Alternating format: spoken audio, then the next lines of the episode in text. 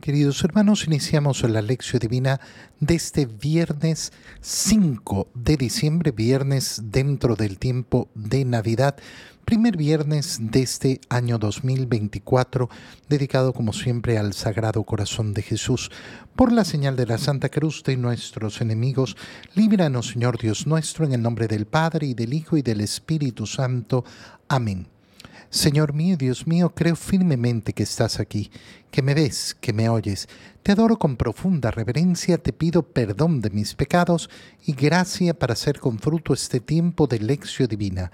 Madre mía Inmaculada, San José, mi Padre y Señor, Ángel de mi guarda, interceded por mí. Continuamos en este día viernes leyendo la primera carta del apóstol San Juan. Leemos el capítulo 3, versículos 11 al 21. Hermanos, este es el mensaje que ustedes han oído desde el principio, que nos amemos los unos a los otros, no como Caín, que era del demonio, y por eso mató a su hermano. ¿Y por qué lo mató? Porque sus propias obras eran malas, mientras que las de su hermano eran buenas. No se sorprendan, hermanos, de que el mundo los odie. Nosotros estamos seguros de haber pasado de la muerte a la vida porque amamos a nuestros hermanos. El que no ama permanece en la muerte. El que odia a su hermano es un homicida. Y bien saben ustedes que ningún homicida tiene la vida eterna. Conocemos lo que es el amor en que Cristo dio su vida por nosotros. Así también debemos nosotros dar la vida por nuestros hermanos. Si alguno, teniendo con qué vivir, ve a su hermano pasar necesidad y sin embargo no lo ayuda, ¿cómo habitará el amor de Dios en él? Hijos míos, no amemos solamente de palabra, amemos de verdad y con las obras. En esto conoceremos que somos de la verdad y delante de Dios tranquilizaremos nuestra conciencia de cualquier cosa que ella nos reprochare, porque Dios es más grande que nuestra conciencia y todo lo conoce. Si nuestra conciencia no nos remuerde, entonces, hermanos míos, nuestra confianza en Dios es total. Palabra de Dios. Cuando San Juan eh, continúa expresando la esencia del mensaje de Cristo, ese mensaje que ha existido desde siempre, que no es, eh, que no es un mandamiento nuevo, sino que se basa en aquello que ha existido desde el principio y que se ha hecho, eh, que se ha hecho hombre y ha venido para ser nuestro maestro, para ser nuestra guía. continúa diciendo San Juan este es el mensaje que ustedes han oído desde el principio. Es decir, eh, el cristianismo no va a cambiar. No va a cambiar ni puede cambiar el mensaje del cristianismo. Si cambia, entonces deja inmediatamente de ser cristianismo. Si pretendemos cambiar el Evangelio, entonces hemos dejado de ser cristianos, hemos dejado de ser seguidores de Cristo. ¿Cuál es ese mensaje que han oído desde el principio? Que nos amemos los unos a los otros. Amarse los unos a los otros. Ese amor a Dios que debe estar siempre en primer lugar, va encadenado, unido al amor entre unos y otros, amor al prójimo. No es posible separarlos. No es posible separarlos. No son la misma cosa. No es lo mismo amar a Dios que amar al prójimo, pero no podemos separar el amor a Dios del amor al prójimo, porque nadie puede amar a Dios si no ama a sus hermanos. Nadie puede amar a Dios si no ama verdaderamente a sus hermanos, porque si yo no amo a mis hermanos, no reconozco al Padre. Y todo el mensaje ha sido justamente para imitar a Cristo de tal manera que yo me convierta verdaderamente en hijo del Padre. Y bueno, en ese reconocimiento de ser hijo del Padre tengo que reconocer a mi hermano. Si no reconozco a mi hermano, no estoy reconociendo a mi Padre. No como Caín, que era del demonio y por eso mató a su hermano. ¿Por qué está usando este ejemplo San Juan? Lo está usando porque Caín es el primer homicida, eh, el, primero en matar y matar eh, por envidia. Y eh, em, San Juan nos ha dicho en lo que hemos leído ayer cómo las obras, las obras del pecado son propias del demonio. Y por tanto, aquel que decide pecar, aquel que decide permanecer en el pecado y no luchar por la santidad, simplemente se está encadenando a las obras del demonio. Y por tanto, ubica a Caín en estos términos.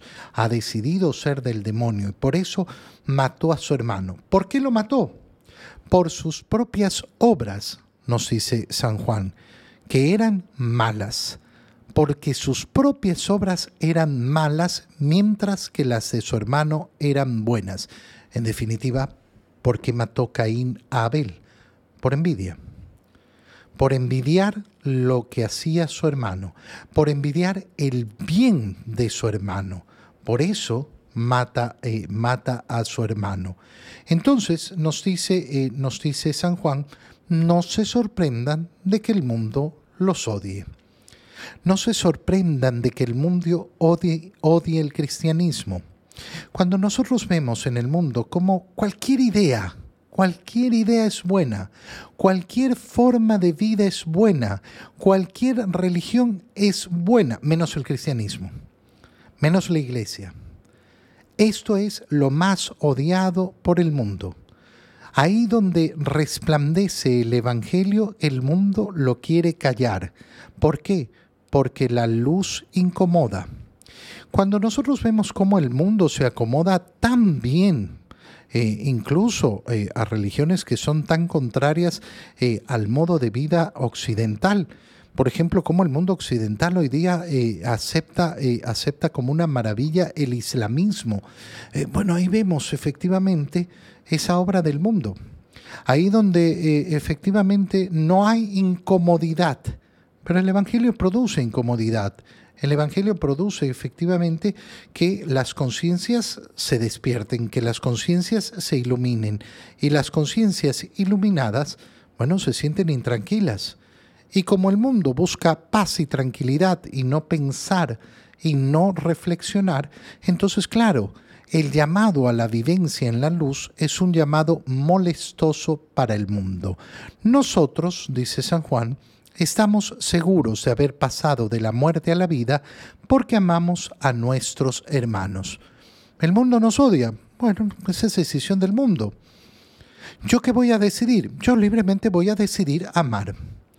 No, pero es que a mí me odian. Bueno, esa es la decisión de ellos. La libertad de ellos, de aquellos que deciden odiar el mensaje de Cristo. Yo no me voy a dedicar al odio. ¿Por qué? Porque el que no ama permanece en la muerte. El que odia a su hermano es un homicida. Y bien saben ustedes que ningún homicida tiene la vida eterna. Oye, ¿cuántas personas lavan su conciencia o pretenden lavar su conciencia, pretenden calmar su conciencia con esa expresión que seguramente me has oído muchas veces? No, yo no he matado a nadie. Seguro porque el odio, el odio que se manifiesta con el rencor, el odio que se manifiesta, no, yo, yo no le deseo mal, pero yo no le dirijo la palabra, yo me alejo de él. Bueno, todo eso es odio y el odio está relacionado con el homicidio, con ese mandamiento de no matarás. Yo le niego el saludo a una persona, la odio. No, yo, yo no la odio. Hay personas que no quieren admitir su odio. Entonces quieren cambiarle el nombre. Oye, si tú no le diriges el saludo a una persona es porque la odias. Si tú no le das la palabra es porque la odias. Si le aplicas la ley del frío, la odias. Si la envidias, la odias. Y el odio el Señor lo ha colocado justamente dentro del mandamiento de no matar. Eh, aquel que trata así a su hermano, que lo desprecia, que lo insulta, eh, ¿qué es lo que está cometiendo? Está cometiendo un delito contra el mandamiento de no matar. Entonces, nos dice San Juan, nosotros eh, tenemos el amor y el modelo del amor en Cristo. Fíjate qué bonito es este camino que ha recorrido San Juan, porque nos ha dicho, les vengo a hablar de aquel que existe desde el principio, al cual tenemos que imitar. Y ahora, cuando habla de ese amor al prójimo, nos dice, bueno, es imitando a Cristo. Y por eso nosotros conocemos lo que es el amor, en que Cristo dio su vida por nosotros. El mundo el mundo habla del amor todo el día, todo el tiempo, todos hablan del amor. San Juan lo que va a decir es, oye, cuidado con ese modelo de amor, porque ese no es el verdadero modelo de amor. El modelo del mundo está clarísimo que no es el modelo de amor, es el modelo de Cristo. ¿Y en qué consiste el modelo de Cristo? En dar la vida por nosotros.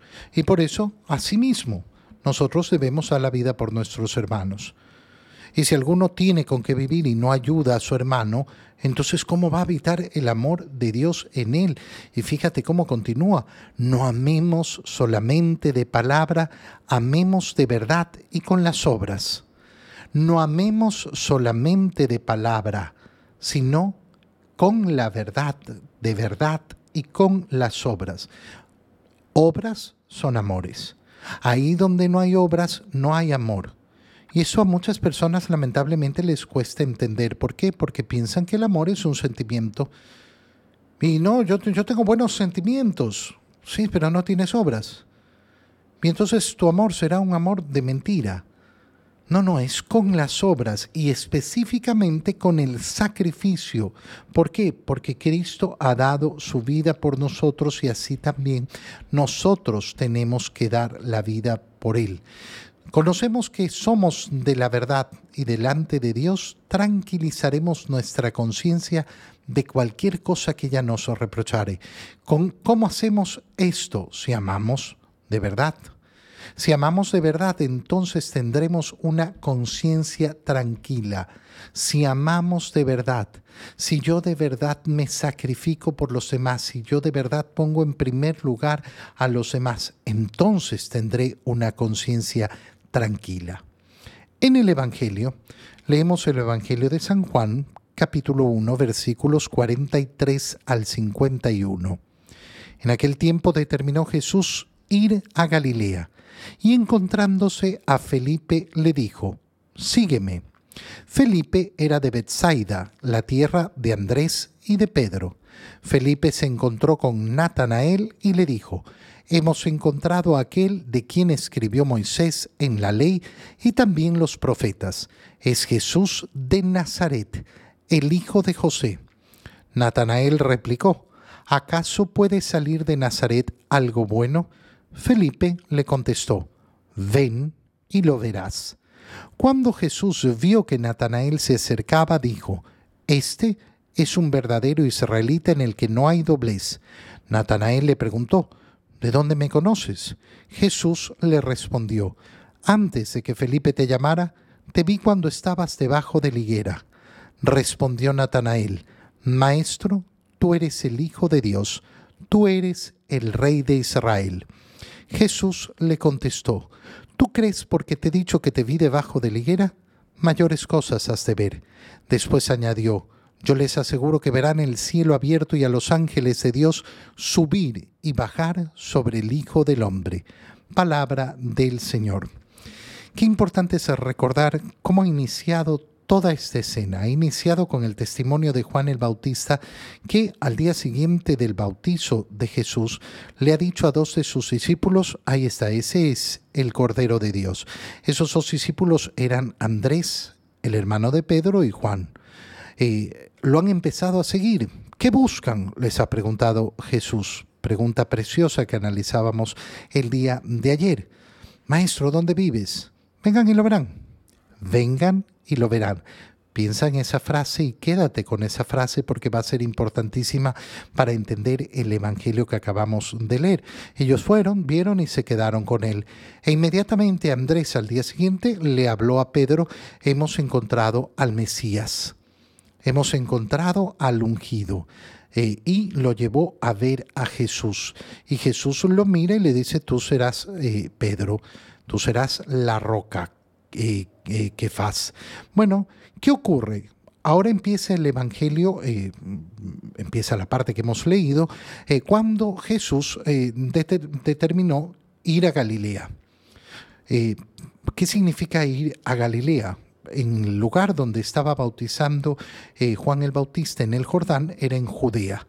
Y entonces va a subir hacia el norte, hacia Galilea, donde ha crecido Jesús es conocido como Galileo. ¿Por qué?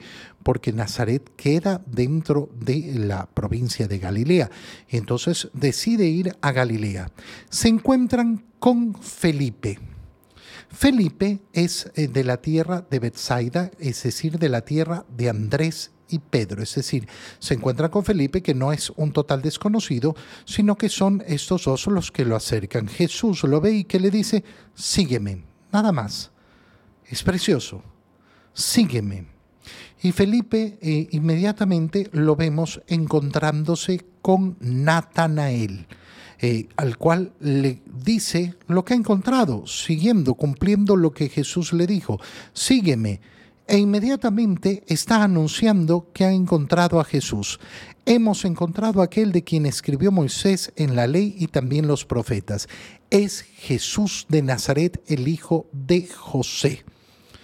Natanael replica como van a replicar eh, los, mismos, eh, los mismos somos sacerdotes, los fariseos, al decir Nazaret. De Nazaret no puede salir nada bueno.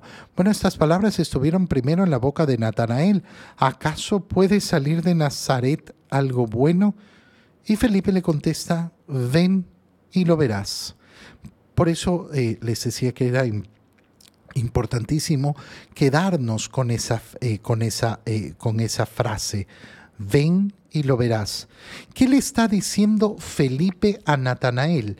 Exactamente la misma frase que les ha dicho Jesús a Andrés y a Juan. En el momento en que le preguntó, eh, les preguntó, ¿qué buscan? Rabí, ¿dónde vives? Ven y lo verás. Y se quedaron con él. La invitación ¿Qué es el modo del apostolado cristiano. El modo del apostolado cristiano, es decir, el modo de dar a conocer a Jesús, el modo de dar a conocer el Evangelio, es siempre en la profunda libertad. Ven, ven y lo verás. Haz la prueba y verás. Cada uno de nosotros tiene que tomar libremente su decisión. Qué bonito es cuando tomamos el apostolado en serio y nos decidimos a invitar invitar a aquellos que queremos acercar al Señor, que deberían ser todos los que están cerca de nosotros. Ven, ven, ven y lo verás. Ven, ven, ven, ven, acompáñame a la adoración eucarística. ¿Qué es eso? Ven y lo verás. Ven, acompáñame a la misa. ¿Y qué es eso? Ven y lo verás. Ven, acompáñame a la reunión del grupo. ¿Y qué, qué hacen ahí? Ven y lo verás. Viendo, experimentándolo, entonces decidirás si te quedas o no, si te acercas o no. Esto es tan importante ¿por qué? porque el cristianismo no va a ser nunca, nunca la transmisión simplemente de una, eh, de una idea. Ay, yo te voy a convencer porque tengo las palabras justas y indicadas. No, el cristianismo siempre será una invitación para el encuentro de esa relación con Jesús. Si yo no invito a relacionarse con Jesús, entonces ¿a qué voy a invitar? Voy a invitar a, relacionarse con una teoría. Natanael se acerca eh, a Jesús y este le dice, ese es un verdadero israelita en el que no hay doblez. ¿Qué significa que no hay doblez? Que es un hombre recto, que es un hombre justo, ¿De dónde me conoces? le dice Natanael y Jesús le responde, antes de que Felipe te llamara, te vi cuando estabas debajo de la higuera. ¿Qué significa esta frase? Ni idea. No tenemos la más mínima idea de lo que significa, podemos elucubrar de lo que significa. Lo importante es lo que significa para, eh, para Felipe. ¿Por qué? Porque inmediatamente lo reconoce. Maestro, tú eres el Hijo de Dios, tú eres el Rey de Israel. ¿Por qué le dice esto Felipe? Porque aquello que le ha dicho Jesús, solo Dios podía conocerlo.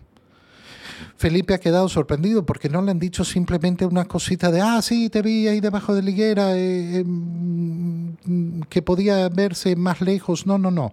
Lo que le está diciendo Jesús, sea lo que sea, era algo que solo se podía conocer si se conocía el corazón de Felipe. Y eso es lo que le demuestra a Felipe que Jesús es el Hijo de Dios. Te doy gracias, Dios mío, por los buenos propósitos, afectos e inspiraciones que me has comunicado en este tiempo de lección divina. Te pido ayuda para ponerlos por obra. Madre mía, Inmaculada San José, mi Padre y Señor, Ángel de mi guarda, interceded por mí. María, Madre de la Iglesia, ruega por nosotros. Queridos hermanos, reciban mi bendición en este día en el nombre del Padre y del Hijo y del Espíritu Santo. Amén. Un feliz día para todos y un feliz fin de semana.